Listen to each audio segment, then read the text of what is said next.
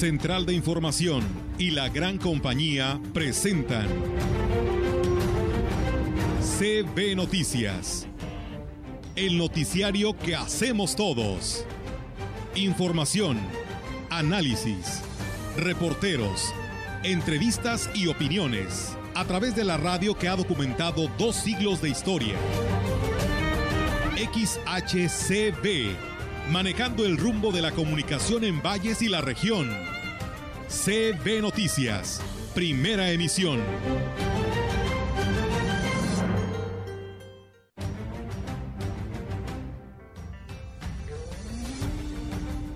Tener que actualizar por dos temas. Uno, el tema del monto que al, día de hoy son de 8 UMAS, que son como 716 pesos. Y dos, la famosa zona morada, pues no incluye la zona de mercado sitián. la actividad de, recibimiento de, por parte del, Ministerio de Educación de aquí de, Cusco. Comenzamos con la primera actividad que fue eh, dar a conocer la propuesta de relación tutora. Finalmente vamos a buscar la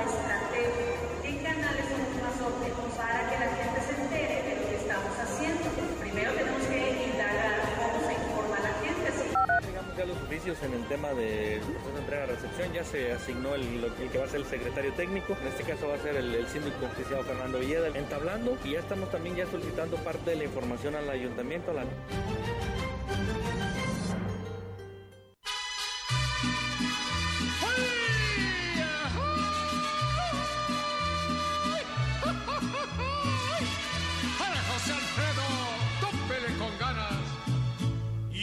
sé bien que estoy afuera, pero el día que yo me muera, sé que tendrás que llorar. Llorar y llorar, llorar y llorar. Dirás que no me quisiste, pero vas a estar muy triste y así te vas a quedar. ¿Qué tal? ¿Cómo están? Muy buenos días. Buenos días a todo nuestro auditorio de la gran compañía. Pues es viernes 27 de agosto del 2021, fin de semana. Y pues bueno, aquí Rogelio que nos proyecta, ¿no? Eh, nos, ya nada más nos, nos hace falta el sombrero, le digo, y la, y la falda, ¿no? Para irnos a bailar. ¿Cómo estás, Rogelio? Buenos días. Hola, buenos días. Eh, bueno, ya viene el mes de la patria. Sí, ya sé, pero bueno, este pero hoy por qué, hoy por qué. Mira, es en honor a un video que nos envió la licenciada Marcela Castro. Ok. A todos los locutores y estuve escuchando porque de eso también aprendes. Sí, claro. Y dice que cuando el doctor, bueno, hablamos de José Alfredo Jiménez, cuando el doctor le dijo a José Alfredo Jiménez que si seguía tomando mucho se iba a morir. A morir. Por eso compuso que se me acabe la vida frente a una copa de vino. Y luego eh, tú has escuchado el corrido del caballo blanco. Sí. Bueno, pues era un automóvil que él tenía de color blanco y que cojeaba de la pata izquierda, pues era que se le había ponchado la llanta. Mm. Que echaba espuma que era un caballo. Por, sí, echaba espuma por el hocico, era que se le había molestado alrededor. Ah. Entonces, eh, a pesar de no saber nada, eh, digo, me refiero yo de, de, que había estudiado música o, o este, literatura o filosofía o historia, él te componía una canción eh, de cada uno de sus, de sus vivencias. Por ejemplo, me acuerdo que él cuando iba en una caravana, porque así eran antes, a León, Guanajuato, ahí fue donde compuso precisamente el corrido. El corrido. Eh, y donde la vida no vale nada, según decía. Porque, y él iba precisamente en ese autobús, en una mesita, tenía su botellita, eh, este, se inspiraba y luego ya compuso Caminos de Guanajuato. Entonces, eh, realmente vale la pena, eh, porque te digo, ese video está muy bueno, por cierto, y incluso el maestro Sabina, cantante argentino, lo reconoce. Llama la atención, no sé si me, se, me quedó bien lo que Sabina eh, escribió en relación a, José Alfredo Jiménez, pero decía que las distancias apartan las ciudades y las ciudades acaban con las costumbres. Sí. ¿Qué cosas? Fíjate que ahí tuve la oportunidad de conocer eh, ahí donde él está sepultado, José Alfredo Jiménez, y este tiene como que la sombra que da a su tumba es un sombrero de charro, uh -huh. hermoso, y lo demás viene siendo un rebozo, que son como si fueran pues una guía que tú ves y ahí te puedes tomar fotos también. Y pues en medio está como una fuente de agua, porque decían que ya ni agua podía tomar, ¿no? Cuando ya uh -huh. ella, él se estaba muriendo y pues bueno, dicen que se fue con sed y pues así lo, cuentan la historia, ¿verdad? Y pues es, eh, la verdad, bien visitado, mucha gente va, pues como lugar, ¿no? Turístico al fin, ¿no? Eh, pero va y visita la, la tumba de José Alfredo Jiménez. Sí, uno de los más grandes compositores y representantes de la música vernácula en México.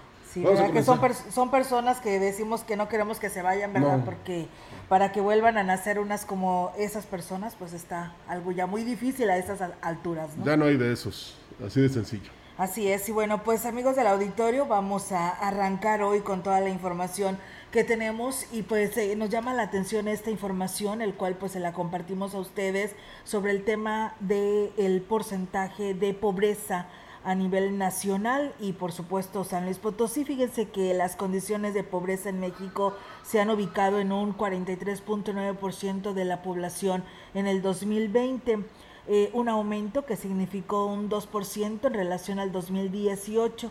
Bajo esta condición, el Coneval precisamente ha detectado que el estado de San Luis Potosí pues tiene un promedio de pobreza muy cercano al nacional, pues tiene un 42.8% de la población que se encuentra en este escenario de pobreza multidimensional con 1.214.000 personas en situación de pobreza para el 2020. Así lo revelaba el doctor José Nabor Cruz Marcelo, secretario ejecutivo de Coneval. Añadió que se han detectado a nivel nacional dos tendencias mixtas sobre este tipo de condiciones, con reducciones de pobreza para adultos mayores. Sin embargo, en contraparte, se tienen que menores de 18 años tuvieron un aumento de dos puntos porcentuales para ubicarse en un, 25 en un 52% de los niños y niñas en situación de pobreza. En este sentido, el investigador del Coneval expuso que en base a los resultados de la encuesta nacional de ingresos y gastos de los hogares eh, del INEGI, todas las fuentes de ingreso de los hogares disminuyeron, solamente el concepto de ingresos por transferencias aumentó, transferencias por dinero de programas sociales, remesas y donaciones a apoyos de instituciones, eh, siendo los apoyos o programas sociales de los tres niveles de gobierno siguen representando al interior de los hogares un 47% de los ingresos por transferencia. Pero sí, esto nada más es para sobrevivir, ¿no? Decíamos por ahí, pues hay que este enseñarlos no a trabajar las, sus tierras para que de esa manera se vean productivos porque pues es muy cómodo no decir que me llega recursos del gobierno federal y me lo gasto y sin ningún problema y sé que mensualmente voy a tener pues este ahorro no y sin embargo pues la pobreza sigue existiendo. Bueno, porque el presidente de México tiene otros datos eh, y además este, hoy no lo dejaron que hiciera su mañanera los maestros de la CENTE allá en el estado de Chiapas. así es La Dirección de Servicios Médicos Municipales, en coordinación con el Servicio de Transporte Urbano, continúan con la vigilancia del uso del cubreboca en las unidades con el propósito de evitar contagios por COVID-19. Manuel Guerrero Camacho, titular de la dependencia, dijo que el uso correcto del cubreboca en el transporte público es obligatorio. Además, deben mantenerse las ventanas abiertas para un correcto flujo de aire y garantizar la seguridad del pasajero. La sana distancia al momento de esperar la unidad, así como al abordarlo, es necesaria. Al, al interior también debe existir una distancia considerable para evitar el contagio. Pues bueno, ahí es amigos del auditorio, todos quienes son usuarios del transporte urbano o de cualquier transporte, ¿no? Tienen que usar el cubreboca. Mientras tanto, decirles que el regidor Néstor Rivera Aguilera dio a conocer que pues en la reunión de Cabildo se estará buscando ampliar el perímetro de la zona contemplada en el centro de Ciudad Valles para aplicar sanciones e incluso realizar detenciones si alguna persona se niega a portar su cubreboca, herramienta indispensable para enfrentar la pandemia. Lo anterior y luego de que el Congreso del Estado autorizara aplicar esta sanción como una falta administrativa a través de la Dirección, eh, eh, dirección de Policía y Tránsito y bueno, pues dijo que será el juez calificador quien decida cuál sería el correctivo a aplicar. Eh, la actividad de, rec- de recibimiento de, por parte del Ministerio.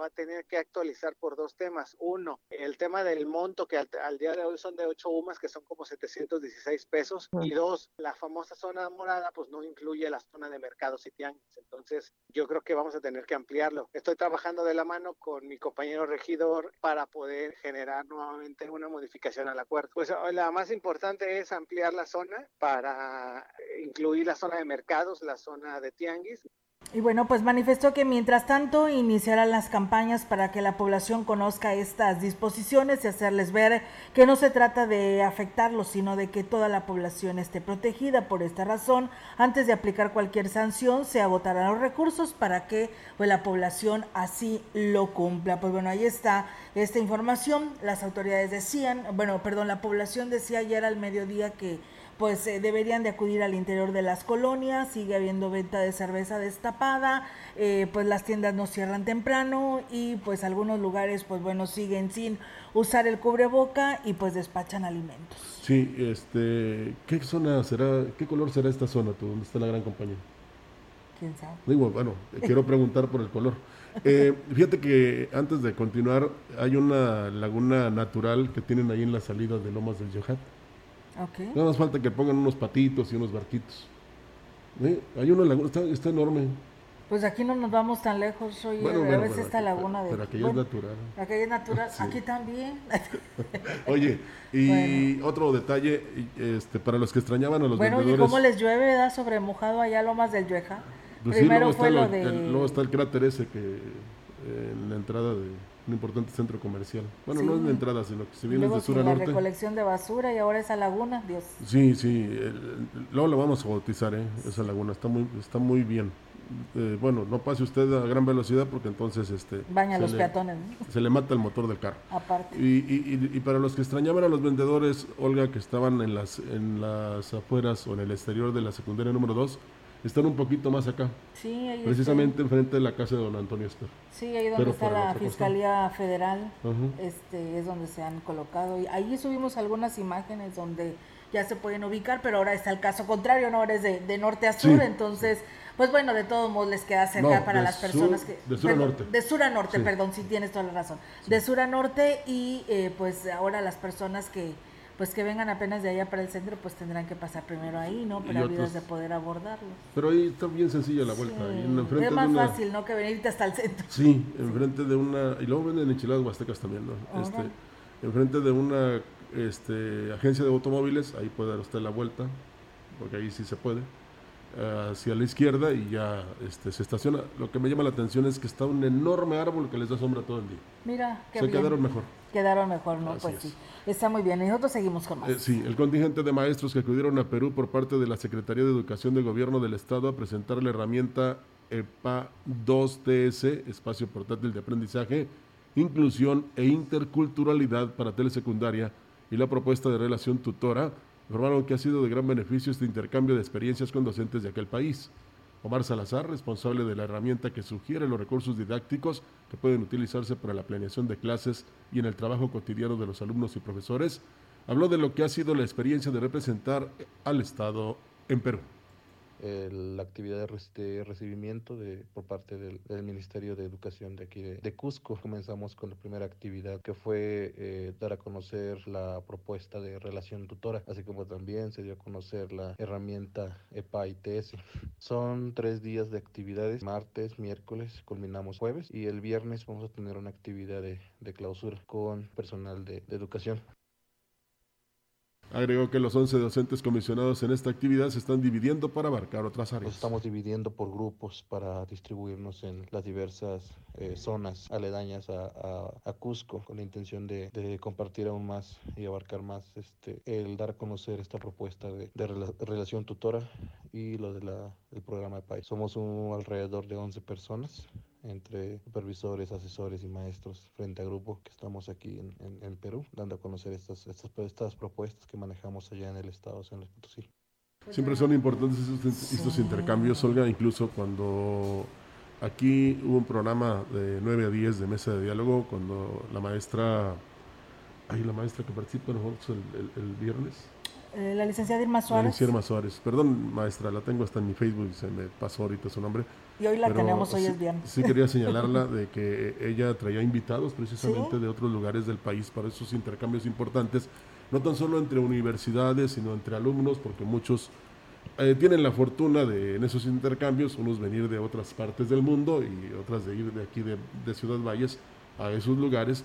Y pues no tan solo es el aprendizaje en las aulas, Olga, sino de las costumbres, tradiciones, de cómo viven, de cuáles son sus regímenes, cómo están sus cámaras, en fin, es un, eh, una serie de conocimientos completos que adquieren estos jóvenes que por supuesto despejan la mente y, y el aprendizaje es extraordinario. Así es, y que van a compartir ¿no? las ideas Sí. de aquí del país Sí. y con ellos, así que pues bueno, estaremos al pendiente en su regreso y enhorabuena que les está yendo bien. Y bueno, muchas gracias, saludos a Rocío Castro, ella trabaja allá en finanzas, fíjate que ella estuvo conmigo en el Cebetis 46 y pues bueno, ahí está, despachando en la Secretaría de Finanzas aquí en Ciudad Valles, en la delegación, y a Eric Sánchez que también por aquí nos saluda. Muchas gracias a todos ustedes que ya se suman a esta transmisión a través de Facebook Live. Y bueno, comentarles amigos del auditorio también en más temas para ustedes que el titular de la Coordinación Estatal para el Fortalecimiento Institucional de los Municipios, Luis Gerardo Aldaco Ortega, encabezó la segunda reunión de los cursos de inducción con autoridades electas de la zona huasteca, tocando con esta, en esta ocasión a las de la zona norte, evento que se realizó en las instalaciones del auditorio de la Facultad de Estudios Profesionales de la zona huasteca. Al respecto dijo que los temas que se abordaron fueron la ley orgánica, el plan municipal de desarrollo y se despejan las dudas a los futuros funcionarios con la intención de que se su desempeño pues sea el óptimo. Hoy ya con la Huasteca Norte cerramos. Es un curso básico general que se les da, introductorio, este, para estas autoridades que estarán tomando protesta el 1 de octubre. Y es cumpliendo con lo que nos marca la ley orgánica del municipio libre en su artículo 107, donde tienen que tomar el curso, acreditarlo, se les hace un pequeño examen al final y se les entrega una constancia que acredita su curso.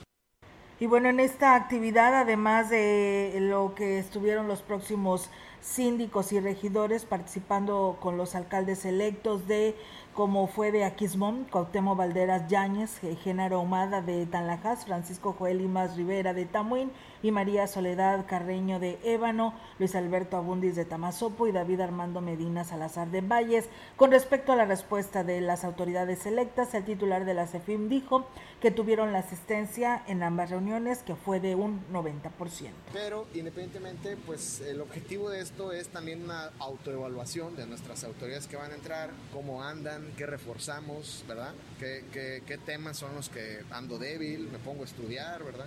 Esa es la reflexión que nosotros hacemos con ellos. Pues se acaba la etapa precisamente de, de participar en las elecciones y ahora sí prepararse para dirigir bien los ayuntamientos municipales. Es fundamental. Ayer escuchábamos al licenciado David Armando Medina Salazar. Dice que él eh, va a andar en calle, va a estar en los sectores, en las colonias, eh, va a ir a los lugares, eh, muy poco precisamente ahí en la silla presidencial.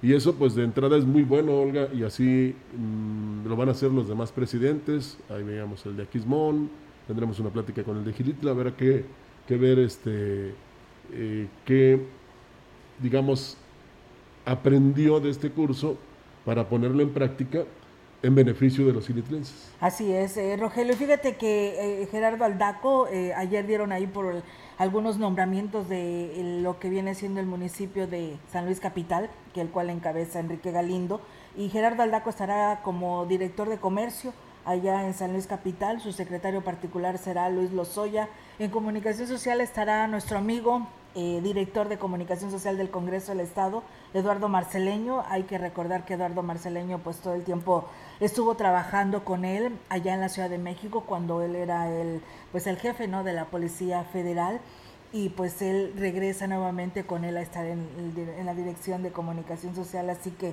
pues enhorabuena y felicidades por estos nombramientos. En desarrollo social estará Beatriz Benavente, diputada local, que ahora estará ocupando esta responsabilidad. El oficial mayor será Fernando Chávez, que actualmente es el secretario de Comunicaciones y Transportes del gobierno estatal. Y eh, secretaría técnica será Gabriel Rosillo. Y pues bueno, esos son algunos nombres que ya se están dando a conocer en San Luis Capital, que el cual estará encabezando Enrique Galindo. Eh, pensamos, al igual que el gobernador eh, Gallardo, que eh, estos, estos colaboradores abonen el buen trabajo y el desempeño de la primera autoridad. Así es, esperemos que así sea. Eh, recuerden que es la capital y también pues eh, es algo un lugar muy importante, ¿no? Este tema de Así ocupar es. estos puestos. Así es. Eh, la Comisión para el Fortalecimiento Institucional de los Municipios recomendó a los presidentes municipales electos contar con un área de comunicación social para dar a conocer a la ciudadanía las obras y acciones que estarán llevando a cabo durante su gestión. Destacaron la importancia de definir su imagen institucional y lo que desean transmitir y las estrategias para poder lograrlo. Finalmente vamos a buscar la estrategia. ¿Qué canales son los más óptimos para que la gente se entere de lo que estamos haciendo? Primero tenemos que indagar cómo se informa la gente, si, si en la estación de radio, eh, el- eh, a lo mejor el programa de televisión que pasa a través de Facebook, o también la contratación de espacios en, en los diferentes medios de comunicación, pero siempre hay que saber de qué manera se está informando la ciudadanía. También recomendaron el fomentar el trato con los medios de comunicación, por ser estos a los que consulta la ciudadanía para conocer el trabajo que realizan o no las diferentes áreas del ayuntamiento. mediante un reportero que consigue la entrevista, que consigue la información, ya sea por transparencia o por medio de una entrevista, por medio de, de- de boletines o informes que ustedes dan a conocer, y es como la difunde. Igualmente, de- del otro lado, cubre manifestaciones de la gente inconforme, cubre denuncias ciudadanas, y debemos respetar eso, porque es también la voz de la gente, es un intermediario, esta voz entre el municipio y la ciudadanía.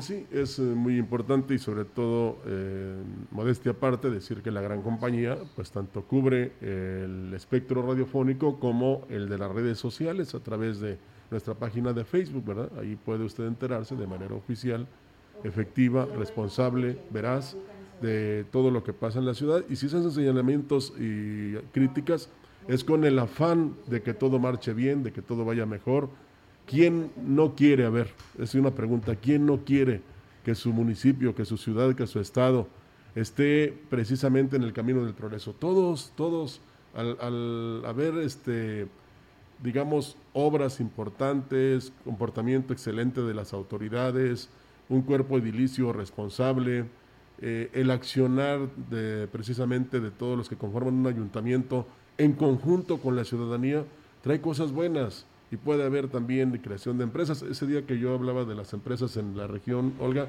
se me pasó eh, también eh, un grupo importante que es AES México, Sí. unido a las cementeras, a los ingenios, a la juguera, a la limonera. Entonces, realmente a, la- las, este, ¿cómo se llama? A las empresas cárnicas Gusi y Praderas Huastecas.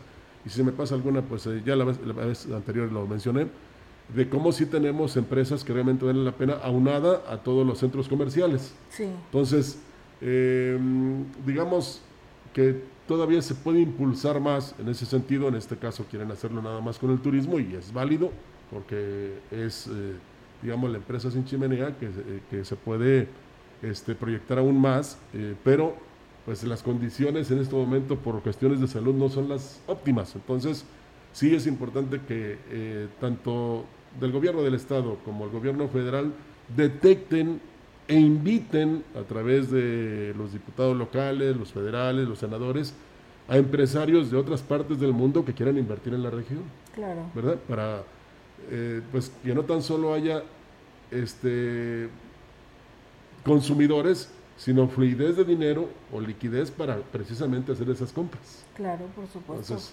esperemos que realmente tengan todo ese pos- positivismo los que van a entrar en el mes que viene. Así es, Rogelio, esperamos que así sea. Vamos ahora a escuchar al licenciado Gallo con su 3 de 3 y regresamos con más de esto. 3, 3 de 3 con el licenciado Gallo. ¿Y hoy es viernes musical? Fue lo que ayer cantó Olga Sánchez Cordero, pues sorpresivo fue el anuncio de su salida de Bucareli y regreso al Senado de la República. Entra en su lugar Adán Augusto López Hernández, quien hasta antier era gobernador de Tabasco. Mi admirado abuelito don Porfirio Muñoz Ledo declaró y aseguró que a Olga no la corrió el presidente. No, pues nada más eso faltaba. Ella se va por su cuenta y por la simple y sencilla razón, dijo, no puede estar de acuerdo en algunas cosas. Hacía un gran esfuerzo en avalar el régimen de López Obrador. Hay cosas límite, punto. Y a ver, a ver, a ver, a ver, a ver. Tampoco es de sorprender que un gabinete tenga cambios. Al contrario, a veces se agradece. Yo conozco a quien no es capaz de mover una sillita de su oficina. No vayan a decir que está débil y se vaya a caer. La silla, claro. Mejor así la deja. El tema siempre debe de analizarse en cuanto a las razones y los motivos. Y aquí está una versión de un sabio político que de verdad conoce el tema y lo ha dicho de muchas maneras. O nos vamos hacia la democracia o nos vamos al autoritarismo. Y ya no puedo más. Así se entienden mejor las cosas y el cántico de Olguita.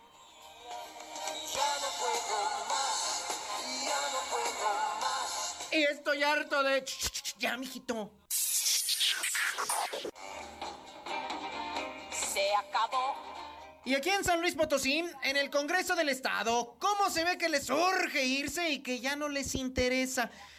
Esta semana que fueron las comparecencias de los secretarios de Estado con motivo de la glosa del último informe de actividades de Juan Manuel Carreras, la presencia o no de los titulares pasó a segundo término. Fueron los diputados los que sacaron el cobre y mejor no le digo quiénes faltaron a las comparecencias. Mejor le digo quiénes sí fueron. La que más se me quedó grabada fue la del director del Hospital Central. Fuera de que me van a decir que solo les toca a los de la comisión respectiva, por ejemplo, en este caso a la de salud, yo creo que de los 27, mínimo disimúlenle, es su única obligación.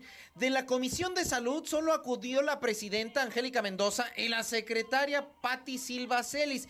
Y los cuatro restantes, ninguno. Fueron mis amigos Martín Juárez y Mauricio Ramírez que siempre estaban para hacer número. Es educación básica. Te invito a mi casa y te atiendo. Ya, si te trato mal es otra cosa, pero te recibo. Eso se llama tener clasecita. Lo bueno es que como canta la Vicky Carr... Se acabó. Lo nuestro está muerto. Da la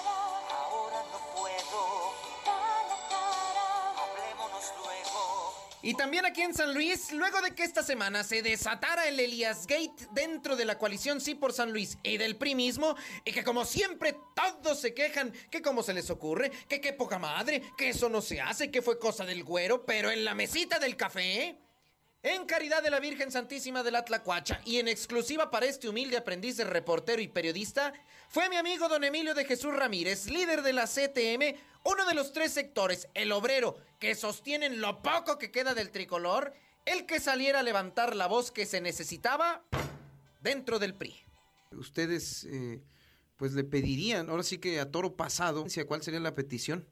Estamos pidiendo que se convoque de manera inmediata a la Comisión Política Permanente, que es un órgano de consulta y de decisiones. Se explica a detalle cuáles fueron las causas, cuáles fueron los orígenes y cuál fue el motivo por el cual se presenta un documento retirando el planteamiento de un recurso. Y yo creo que el partido no lo merece y los periodistas tampoco.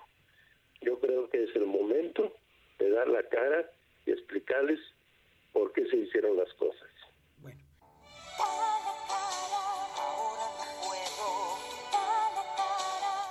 Ahí le hablan, querido amigo Elías, como le gritaron al cuñado aquí del gallo en el pueblo, ¡que respondas por eso! y amigos priistas, ¿alguien más? Y ya es viernes, cuídese mucho. Nos escuchamos el lunes. Primeramente, Dios. Y adiós.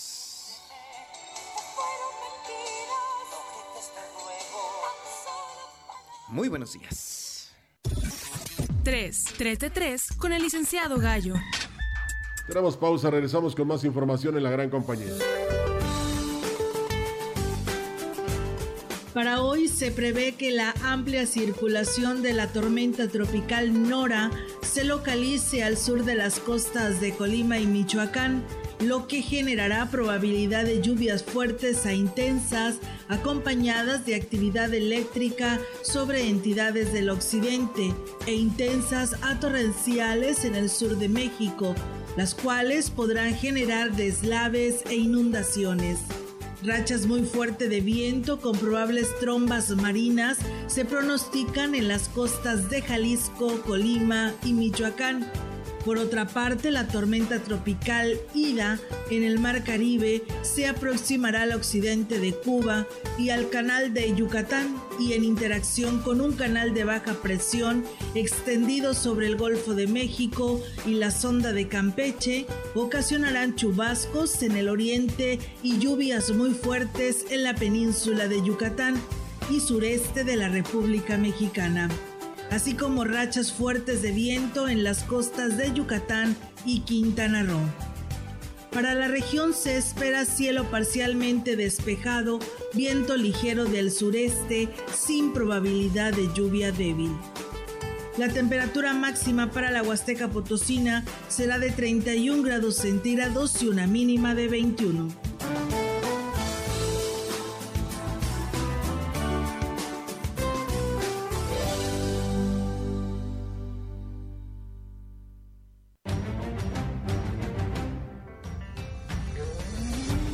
Contacto directo 481-382-0052, 481-381-6161. Mensajes de texto y WhatsApp al 481-113-9890 y 481-113-9887. CB Noticias. Síguenos en Facebook, Twitter y en lagrancompañía.mx.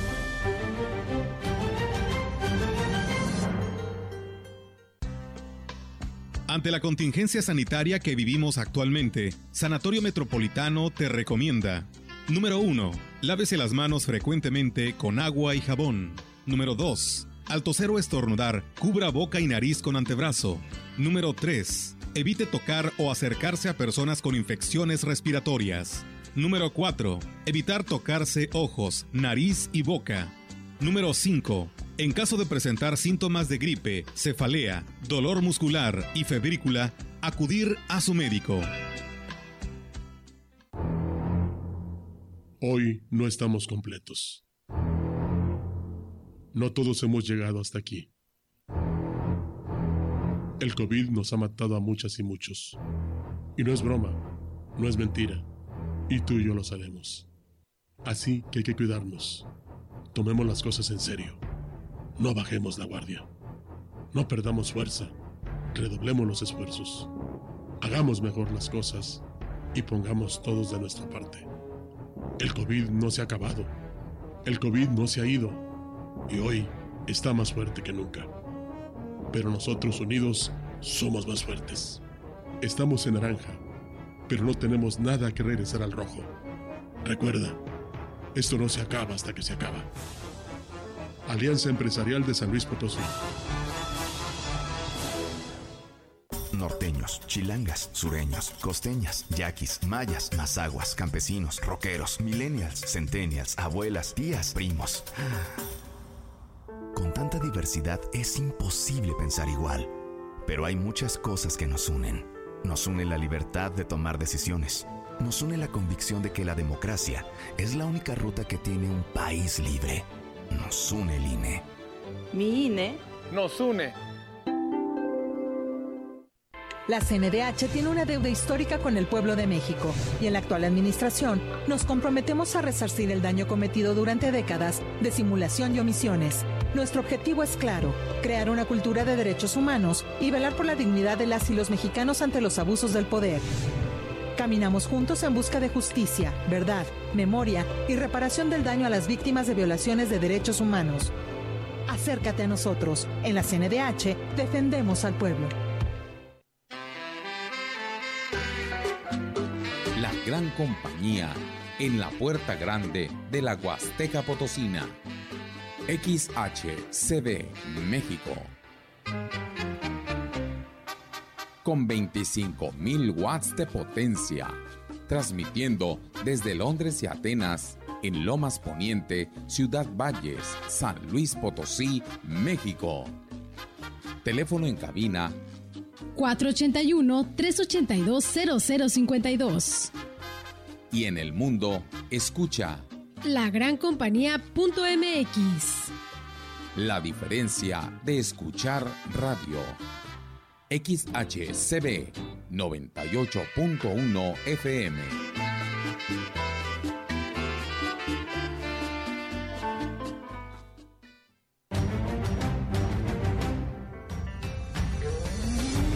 En CB Noticias, la entrevista. CB Noticias. Así es, amigos del auditorio. Y bueno, pues hoy nos vamos a uno de los pueblos mágicos de la Huasteca Potosina, que es Gilitla. Y pues tenemos la oportunidad de saludar al presidente electo, Oscar Márquez Plasencia, que hoy nos acompaña en esta entrevista que a través de la gran compañía, al cual los, los saludamos con mucho gusto. Presidente, ¿cómo está? Muy buenos días. ¿Qué tal, Olga? Muy, muy, mucho gusto y gracias por la por, por la entrevista y por tomarte ahora sí que el tiempo para, para hablarnos. Gracias a usted, presidente. Siempre es importante conocer, pues, eh, que ahora son noticia, ¿no? Porque sabemos algún resolutivo que por ahí dio el Tribunal Electoral del Poder Judicial de la Federación y queremos que nos platique, que pues nos dé a conocer pues este resultado ahora sí, pues yo creo con mayor respaldo de que usted tomará posesión el próximo mes de octubre.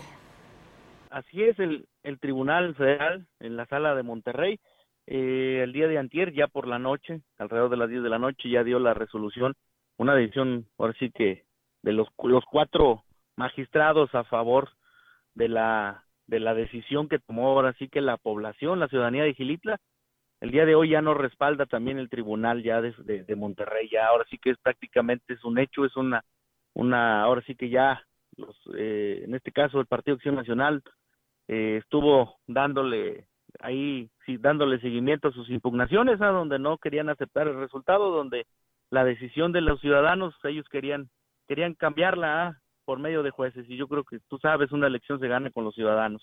Puesto que sí, eh, presidente. Y bueno, ¿y ahora qué le dice a los contrarios políticos después de este resolutivo? Pues principalmente que ahora sí que ya la decisión ya, la tomó el tribunal y yo creo que aquellas personas o los o los otros candidatos, en este caso el, candidato del, del PAN, ¿ah? pues que se que ya afrenten y tomen y que sepan que la, la decisión ya está tomada, también respaldada por el tribunal y que ya a trabajar en conjunto, a sumar esfuerzos y que acepten ya lo que decidió el 6 de junio la población. Es eh, presidente Oscar Márquez de Partido Morena. Sabemos que es quien lo arropó en este proceso electoral, pero hoy estará pues eh, gobernando para todos los gilitlenses. Y bueno, hoy queremos que nos hable, después de que asuma esta responsabilidad de que tome protesta a la presidencia de Gilitla, ¿a qué retos se enfrenta Oscar Márquez? Pues mira, principalmente hay que trabajar honestamente sin corrupción, que eso, eso desafortunadamente este municipio, nuestro municipio de Gilitla ha estado manejado pues mal en ese aspecto y que lo vamos a trabajar con honestidad, trabajando para todos, por el bien de todos los ciudadanos y trabajar sin distinción de colores, porque así lo hemos externado y así lo vamos, así va a ser nuestro gobierno.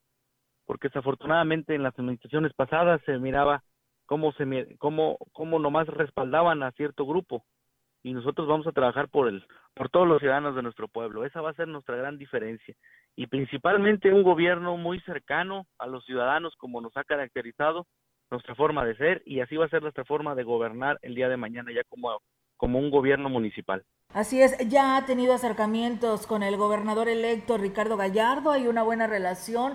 ¿Qué nos dice de estos 100 días a los que se han comprometido con el gobernador electo? Fíjate que afortunadamente eh, y tenemos una buena, un buen acercamiento, una buena relación con Ricardo Gallardo. Trae muchas ganas de, de entrarle a trabajar en la Huasteca y de entrar a trabajar también al municipio de Gilitla. Yo ya le, nosotros ya le presentamos varios proyectos, el tema de caminos, tema pues de infraestructura social, el tema del sistema, la rehabilitación del sistema de agua de cabecera, que es una problemática muy grande y es un reto, el reto más grande que tenemos para cabecera, ¿eh? Entonces, eh, estos acercamientos tanto con Ricardo Gallardo, con Guadalupe Torres y con su equipo de trabajo, ha habido mucho mucho contacto con ellos y la verdad que mucha disposición, porque están muy los veo muy preocupados por el trabajo, muy preocupados por la gente, vienen a dar resultados como nosotros y nosotros encantados de que volteen a ver en estos primeros 100 días de gobierno que van a estar, queremos trabajar en conjunto y ya ya tenemos propuestas con ellos. Eh, presidente, y además de que eh, queremos saber también eh, si ya tiene algunos nombres de los principales direcciones que lo acompañarán en este gobierno en el municipio de Gilitla. Usted es joven, eh, tocará también las direcciones para jóvenes o cuáles son sus proyectos a futuro en estos tres años. Mira, en nuestro gobierno va a ser un gobierno muy plural vamos a, va a haber, va a haber gente joven, va a haber gente con experiencia, va a haber gente, o sea, gente preparada, pero también yo, la verdad que tenemos un compromiso muy grande con los jóvenes y les vamos a brindar oportunidades, va a haber gente ahí en, posiciones, eh, en buenas posiciones para representar a esta nueva generación que viene a trabajar ya aquí en Gilitla y que, que en muchos lugares y que en el mismo estado se está viendo ese relevo generacional donde ya, ya lo ameritan, porque tenemos que empezar a trabajar, a dar resultados. La, la forma de, de, gobierno, la forma de la política ha cambiado día a día y tenemos que actualizarnos. Entonces, los jóvenes van a ser primordial en nuestra administración, en nuestro gobierno, para ayudar y promover y sacarlos adelante. Señor presidente Oscar, ¿qué le hace falta a Gilitla? ¿De qué se dio cuenta cuando anduvo en campaña? Mira, tenemos necesidades de infraestructura social, de, de, de apoyos a las comunidades, pero principalmente lo que yo veo es una, una carencia en la atención a la ciudadanía, porque eso definitivamente no, no ha habido esa atención, ese acercamiento, ha, ha habido una barrera entre, la, entre los ciudadanos y el gobierno municipal. Y nosotros vamos a romper con esa barrera para estar en contacto con ellos y poder escuchar y el sentir de los, de los pobladores, de los ciudadanos de Gilita, nuestros amigos, para poder tomar las mejores decisiones por el bien de Gilitla. Pues muy bien, presidente. La verdad es un compromiso nada fácil para poder llevar y sacar adelante este pueblo mágico que lo cuenta con todo porque tiene café, tiene parajes, tiene una gente hermosa, eh, gastronomía ni se diga y pues yo creo que lo tiene todo y solamente pues eso queremos, la gente con ganas de trabajar para sacar adelante a este municipio. Así es, tenemos un, un reto importante, ¿eh? tenemos que sacar adelante a los diferentes sectores de la población, como tú lo dices, del café, el, tenemos mucho comercio, el tema turístico no se diga que es nuestra principal economía en Gilitla y que tenemos que trabajar para cada uno de ellos, para buscar ese ese ese progreso, pero un, un, un bienestar para todos los ciudadanos. ¿Qué, les, ¿Qué le pareció el curso que les dio la CEFIM? ¿Sí les ayudará en su desempeño como presidente municipal? Sí, claro. Yo creo que eh, hemos estado en contacto tanto como la CEFIM que nos, que nos brindó eh, esta capacitación y la verdad que también pues un honor porque nos tocó que el evento fuera en Gilitla. Aquí en Gilitla, aquí tuvimos la oportunidad de recibirlos, tuvimos ahí el contacto con, con los diferentes alcaldes vecinos de aquí, de la Huasteca Sur, nos acompañaron y estamos trabajando en conjunto con ellos. También, gracias a Dios, tuvimos el acercamiento y una capacitación en la Secretaría de Hacienda en la Ciudad de México. Y también ahí nos estamos preparando para recibir, eh, para saber cómo, cómo vamos a recibir el estatus del municipio, para, ahora sí que, pues para poder recibirlo lo mejor, lo mejor. Y cualquier cosa, anomalía que, que esta administración deje, pues también lo vamos a, lo, se lo, lo vamos a hacer público a los ciudadanos para que sepan cómo nos están entregando esta administración. ¿Se la están entregando, presidente? ¿Perdón? ¿Se la están entregando? La, eh, la, ¿Ya está la entrega-recepción en Gilitla? Eh, mira, ya tuvimos ya algún acercamiento ya con el ayuntamiento, ya, ya se entregó el oficio de la auditoría, nada más estamos esperando que la auditoría entregue y empezar ya el proceso, pero ya ha habido acercamientos con, con la actual administración, con el secretario que, nos ha atendido, este, y ahí vamos poco a poco. Les estamos pidiendo cierta información que el municipio pues ha estado un poquito pues quisquilloso, ¿no? Que por los tiempos, pero definitivamente yo les he dicho que en el proceso de entrega-recepción también se trata de voluntad. Si la actual administración quiere entregar y hacer, entregar las cosas desde ahorita, pues pudiéramos tener una, una relación formal para poder hacer una entrega-recepción lo más, lo más amena posible por el bien de todos y de este municipio. Pues, eh, presidente, pues un gusto saludarlo. Esperamos que no sea ni la primera ni la última charla que tengamos con usted para que de esta manera podamos difundir lo que sucede allá en Gilitla a través de los micrófonos de la gran compañía. Claro que sí. Vamos a estar en contacto. Es un gusto para su servidor Oscar Márquez, un gusto para Gilitla estar en contacto con ustedes y poder también así informar a toda la ciudadanía lo que está pasando en el municipio de Gilitla.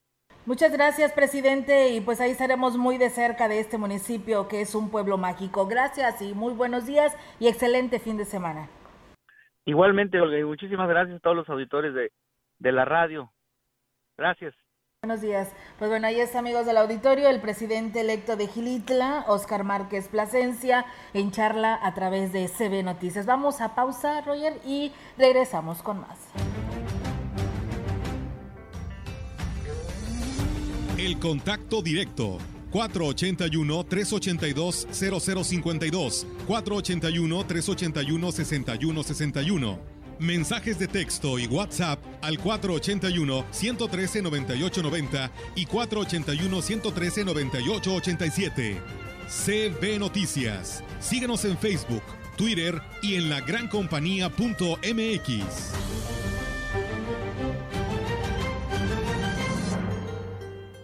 Imprenta Reverte, lonas, bordados en ropa, etiquetas para empaques y productos, trípticos y pósters a color. Imprenta Reverte, una empresa vallense. Servicio a toda la Huasteca. Consume local. En Soriana Mercado, los básicos más baratos con tus puntos de compensas. Aprovecha pollo entero fresco a 47.90 el kilo y con 40 puntos a 29 pesos el kilo. Sí, pollo entero fresco a 29 pesos el kilo con 40 puntos. Agosto 27, consulta restricciones, aplica Soriana Express. Habla Andrés Manuel López Obrador. Dijimos que íbamos a atender a los jóvenes y cumplimos. Cuatro millones de estudiantes de preparatoria tienen beca. 400 mil estudiantes de nivel universitario de familias pobres reciben 2.400 pesos mensuales. 1.800.000 jóvenes están trabajando como aprendices. Hechos, no palabras. Tercer informe. Gobierno de México. En la Suprema Corte, la e-justicia llegó para quedarse. A través de Internet y con firma electrónica, se pueden promover todos los asuntos de la competencia de la Corte. También, dar seguimiento a los juicios de amparo, consultar expedientes y recibir notificaciones desde cualquier parte del país. Busca la aplicación móvil Firel para dar de alta tu firma electrónica. Mayor información en www.scjn.gov.mx. La justicia digital es una realidad. Suprema Corte, el poder de la justicia.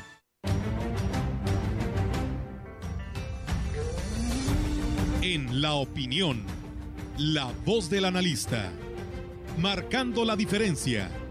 CB Noticias.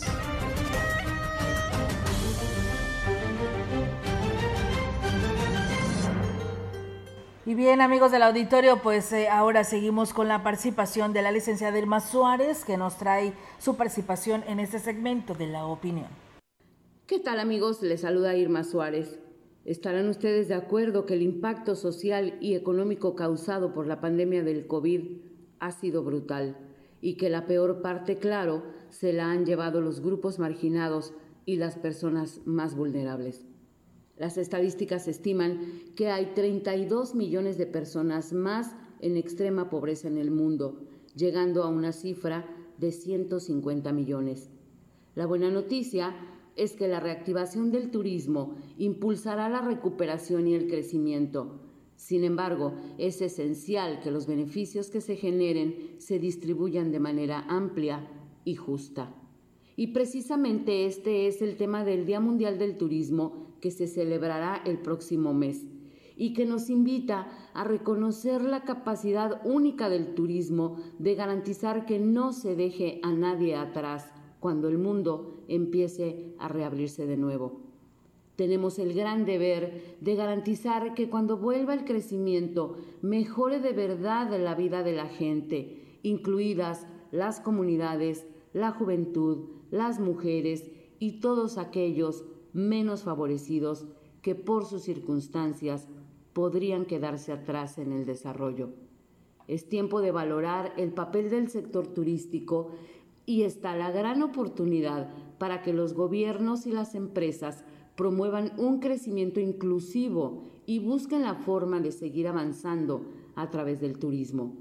La recuperación es responsabilidad de cada uno de nosotros y se debe de trabajar para que el crecimiento sea equitativo. Amigos, 200 millones de empleos del sector turístico se perdieron en 2020 en el mundo. Pero no olvidemos que detrás de cada uno de estos números hay una persona. Nos escuchamos la próxima semana. Gracias, maestra. Tiene razón. Y lo bueno que Miguel Torruco, el secretario de Turismo en el país, ya propuso que sea una actividad esencial. Sí.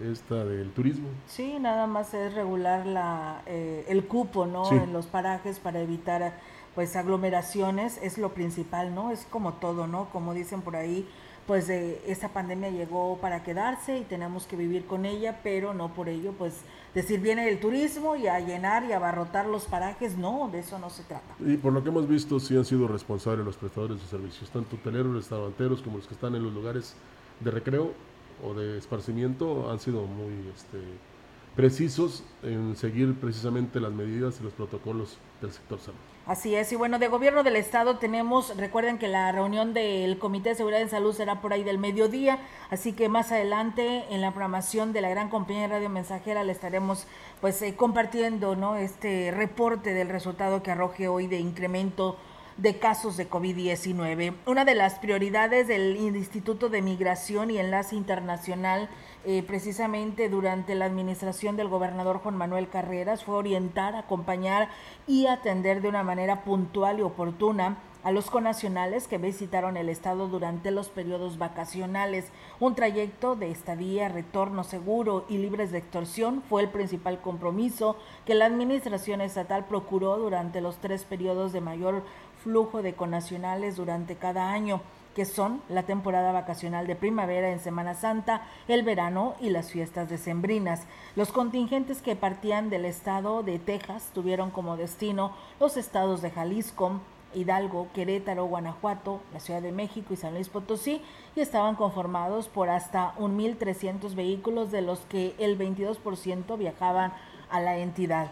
Originarios de municipios como de Villa de Arista, Ciudad Fernández, Río Verde, Gilitla, San Ciro Acosta, Rayón y San Luis Potosí. Los paisanos hacían una llegada a Matehuala, otra a la zona media y finalmente a la capital potosina.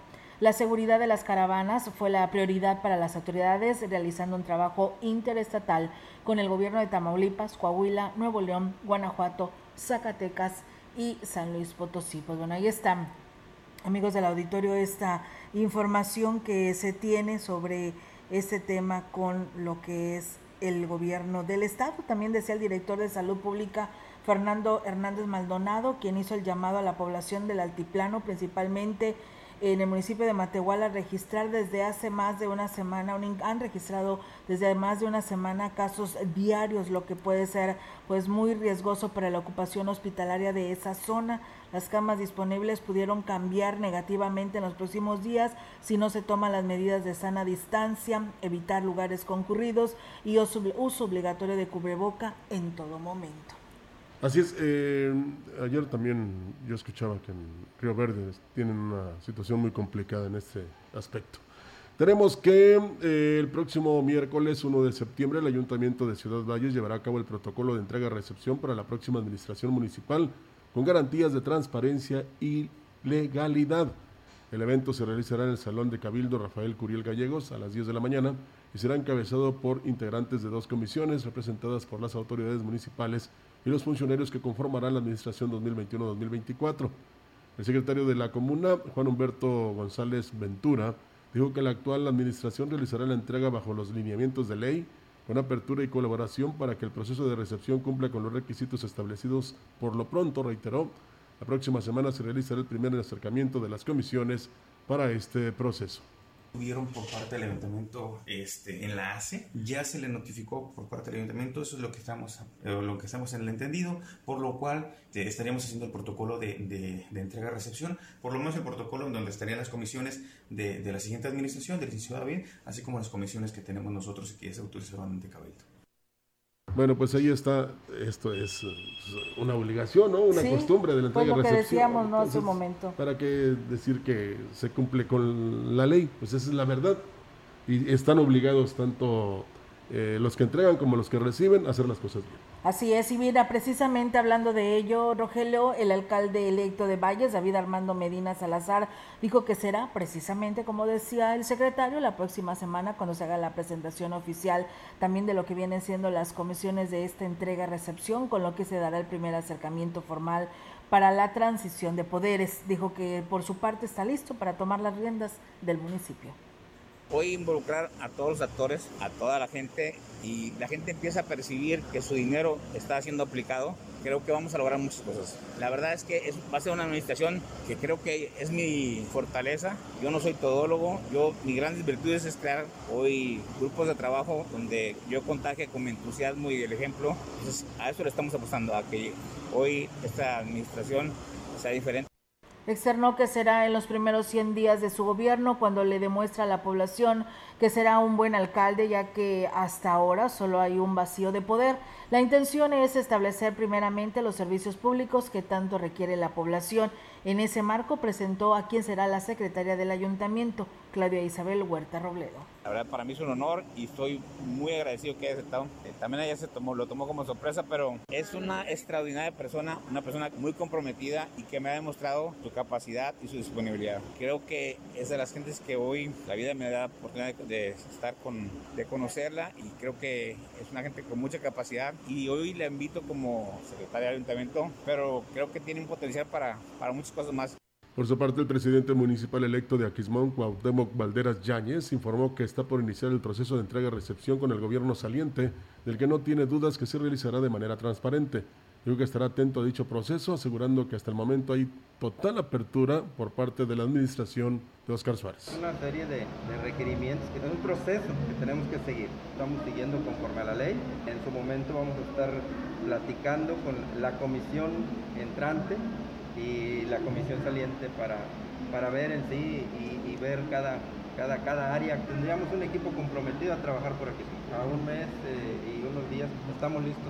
Agregó que el rubro de salud será la prioridad en su administración y será uno de los aspectos que primeramente atenderá. Un tema muy preocupante eh, a causa de que pues, la pandemia está otra vez en el municipio y nos preocupa la salud de los equipmonenses, por lo que vamos a implementar estrategias con el en coordinación con el sector salud, pues para disminuir los casos. Realmente no tenemos un, hospital que pueda eh, atender este tipo de casos.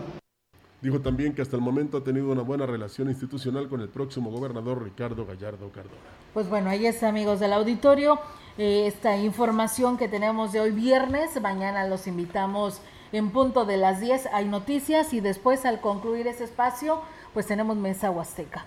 Así es. Eh, mañana aparte es el día de los viejitos. ¿eh? Mire, que no les pese que les digan viejitos, porque en Cuba, es, bueno, no estamos en Cuba, pero es, México, pero es un ejemplo que le quiero poner. En eh, los, los, reconocen mucho los viejitos, los valoran mucho, los toman mucho en cuenta. Ojalá que así pase lo, eh, pase lo mismo perdón, en, en nuestro país. Eh, veía yo, por ejemplo, como una gran cantidad de personas de edades entre 88 y 96 años le pedían a los jóvenes que cuidaran a sus abuelitos, pero también tuvieran principios y valores fundamentales y que este, trataran con respeto y que así como ellos este, eh, quieren vivir, que así los dejaran vivir a los viejitos, ¿no? Así es. Pues, día del abuelo, día del adulto mayor, día del anciano, día como usted quiera, pero mañana es día de ellos y los estaremos reconociendo aquí en la gran compañía. Claro que sí. Y bueno, pues nada más la queja para el dueño propietario de unos perros ahí en el callejón Cerillera, que pues están eh, pues eh, afectando a las personas que por ahí transitan y pues bueno, hacen la llamada, los traen sueltos y son bravos, así que ahí está el llamado. Nosotros con esto nos vamos, excelente fin de semana para todos. Gracias, buenos días. CB Noticias, el noticiario que hacemos todos. Escúchanos de lunes a sábado. 2021. Todos los derechos reservados. CB, la gran compañía. La radio que ha documentado dos siglos de historia en Ciudad Valles y la región.